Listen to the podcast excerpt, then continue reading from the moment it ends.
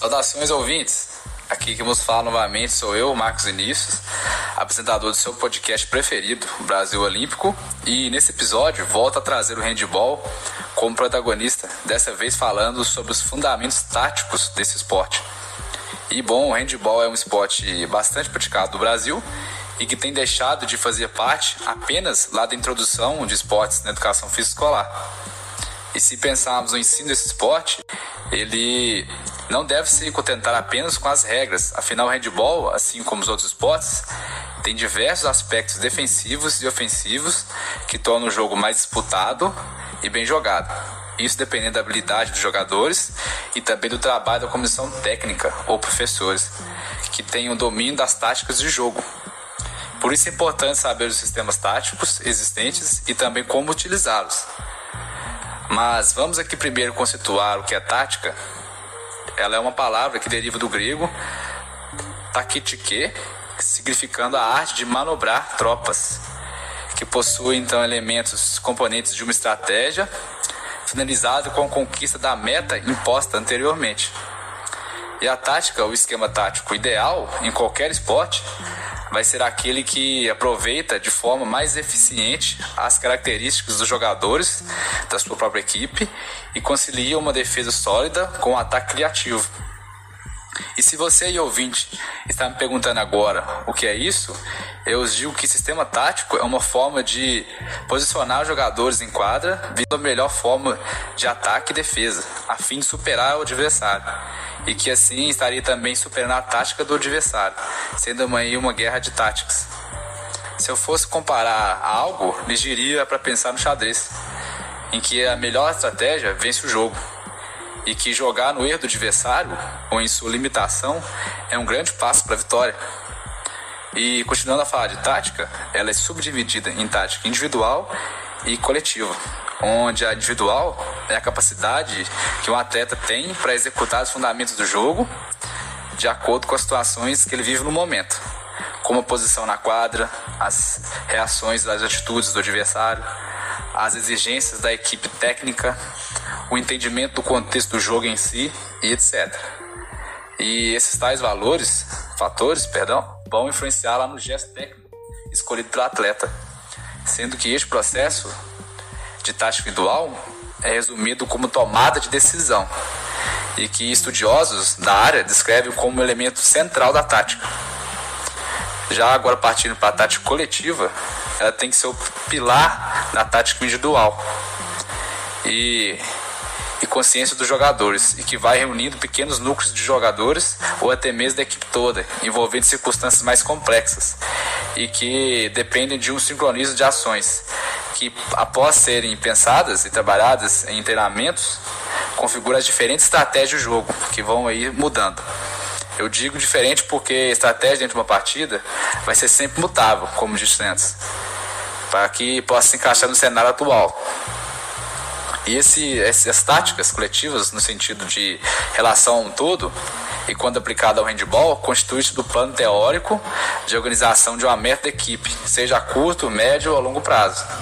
Isso em relação à partida. E agora partindo para o meio mais técnico, as táticas do handball e de também de outros esportes são quase sinônimos para sistemas de jogo. Tais sistemas precisam ser montados para suportar e desempenhar ataque e defesa, explorando as características dos jogadores do elenco. E no handball são usados diferentes sistemas defensivos, como 3-2-1, 5-1, 6-0, 4-2, 3-3 e 1-5.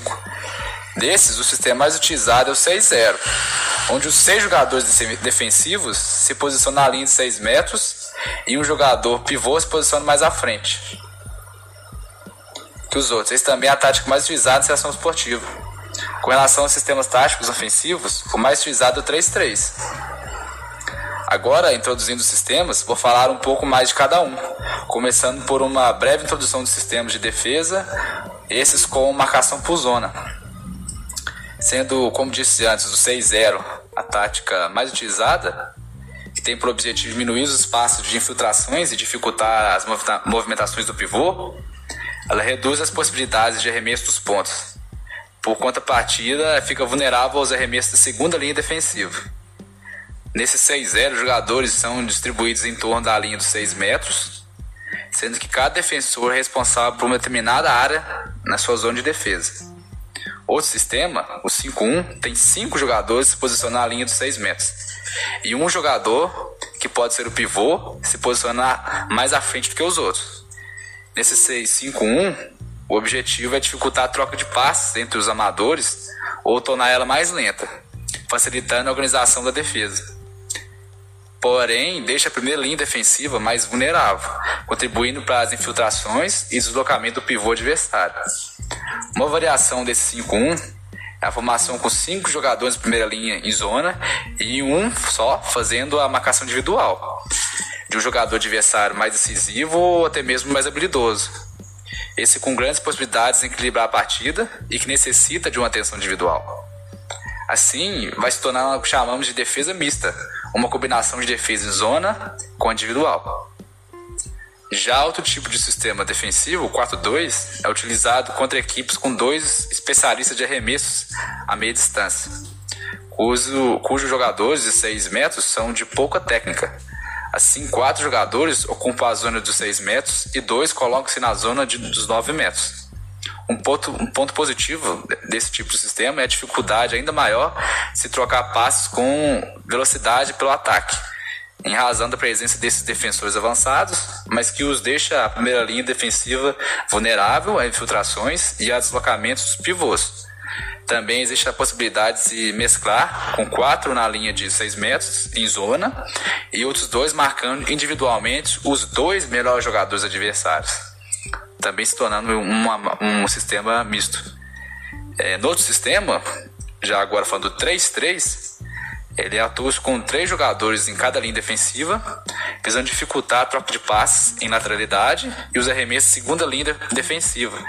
No entanto, é, fica prejudicada as coberturas e, em caso de fases individuais, gera uma grande vulnerabilidade à primeira linha defensiva e também infiltrações pelas pontas. Também outro sistema defensivo é o 3-2-1, que baseia-se em três linhas defensivas, onde o defensor lateral direito, esquerdo e o central formam a primeira, junto à área dos 6 metros. O defensor lateral direito e esquerdo forma a segunda, que fica a dois passos à frente, e o defensor avançado forma a terceira linha defensiva, nos 9 metros. Agora já falando da parte que trabalha o ponto-chave do esporte, o gol, como sistemas ofensivos, temos o sistema 6-0, que é um dos sistemas do handball mais simples. Nessa tática de jogo, o handball, seis jogadores se posicionam formando uma linha de passes à frente da linha de defesa adversária. E esse sistema ofensivo handball valoriza as jogadas com os pontos, podendo assim abrir boas oportunidades de infiltração pelo meio. E também o sistema ofensivo 5-1 é um dos sistemas do handball muito utilizado em várias equipes. Nessa tática de jogo do handball, cinco jogadores vão se posicionar na zona de linha dos 9 metros e um jogador vai se posicionar na linha dos 6 metros, a linha da área do gol. Esse jogador que posiciona mais avançado é o pivô. Já o sistema ofensivo 3-3, três jogadores vão se posicionar à frente da linha de 9 metros esses são os três armadores. E outros três jogadores vão se posicionar à frente da linha de 6 metros, dois pontas e um pivô. Por último, apresenta o sistema ofensivo 2-4 do handball, que pode ser considerado uma variação do 3-3. E nessa tática, dois amadores vão se posicionar à frente da linha dos 9 metros e quatro jogadores vão se posicionar mais infiltrados à frente da linha de 6 metros, que são os dois pontas e dois pivôs. É, pronto, agora você já tem uma breve ideia de como são montadas essas táticas. E bom, meus caros, o Brasil Olímpico de hoje chegou à sua reta final. Quero agradecer aqui por estar me escutando até o momento e agradecer pela mensagem de feedback. E isso é tudo, pessoal. Até a próxima.